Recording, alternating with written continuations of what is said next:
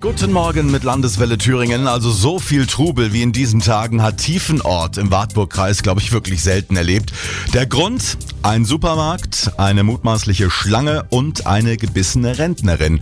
Und jetzt sind neue Details bekannt geworden. Nach Medienberichten soll das Ganze nämlich nicht erst letzten Freitag passiert sein, sondern bereits eine Woche zuvor. So lange ging der Betrieb in dem Supermarkt ganz normal weiter. Erst dann wurde er geschlossen. Landeswelle-Reporter Michael Schemert hat sich in Tiefenort Ort zu der Geschichte mal umgehört.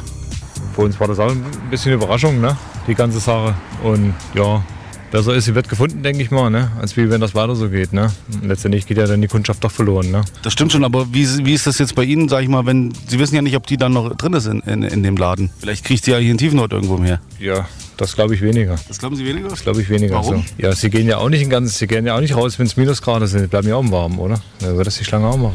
Kurz für Sie nochmal zusammengefasst, eine 77-Jährige will sich in einem Supermarkt gerade Orangen aus dem Regal nehmen, als sie plötzlich einen stechenden Schmerz im Bauch spürt und dann ungläubig feststellen muss, sie ist womöglich von einer Schlange gebissen worden.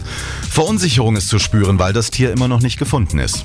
Wer will das jetzt finden? Hier haben Sie schon mal den Laden von innen gesehen? Das sind lauter Ecken, Ecken, Ecken, Kanten, Kanten, Kanten. Und wenn das so ein kleines Vieh war, das wäre so, als wenn sie eine Stecknadel im Heuhaufen suchen würden. Äh, Meine Frau, wenn die Schlangen bloß das, na, den Namen hört, wird die schon nervös, sagt sie, hier geht's nicht wieder her. ja, ich kann mit der nicht ins Zoo oder irgendwo hin.